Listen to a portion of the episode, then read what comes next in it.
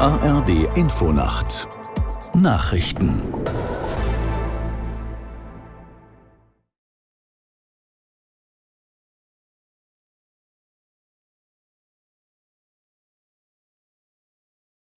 Da sollten jetzt eigentlich die Nachrichten kommen. Ich weiß jetzt nicht, ob der Kollege oder die Kollegin am Platz ist.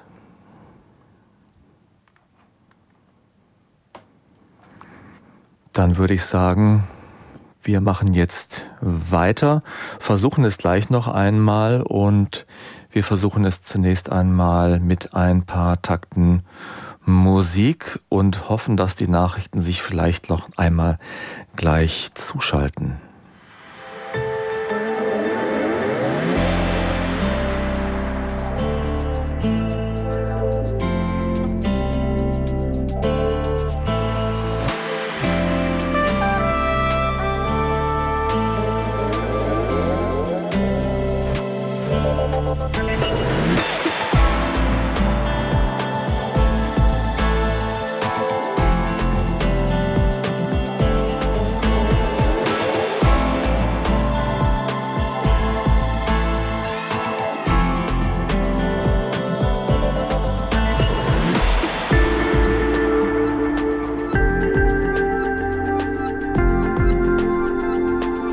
Ja.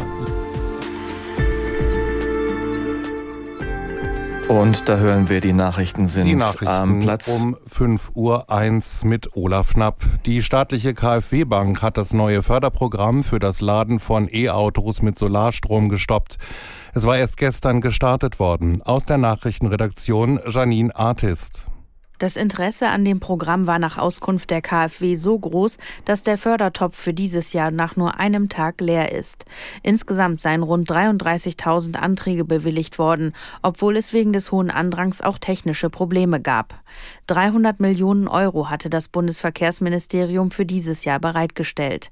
Für das kommende Jahr sind im Haushalt Zuschüsse in Höhe von 200 Millionen Euro vorgesehen. Das Förderprogramm richtet sich an Hauseigentümer mit einem Elektroauto.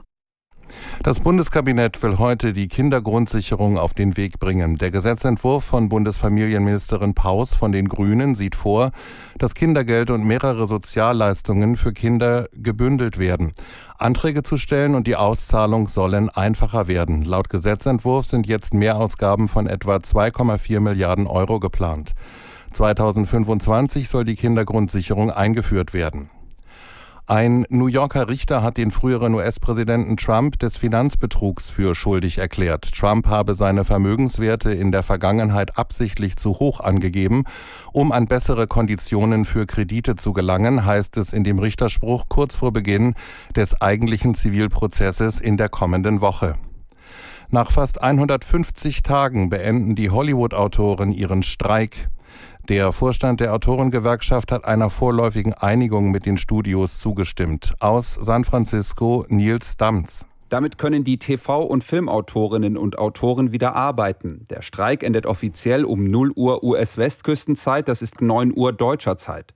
Der Vorstand der Gewerkschaft WGA hat die Einigung einstimmig abgenickt. Jetzt müssen auch noch die über 11.000 Mitglieder der Gewerkschaft dem neuen Arbeitsvertrag zustimmen. Das soll Anfang Oktober passieren.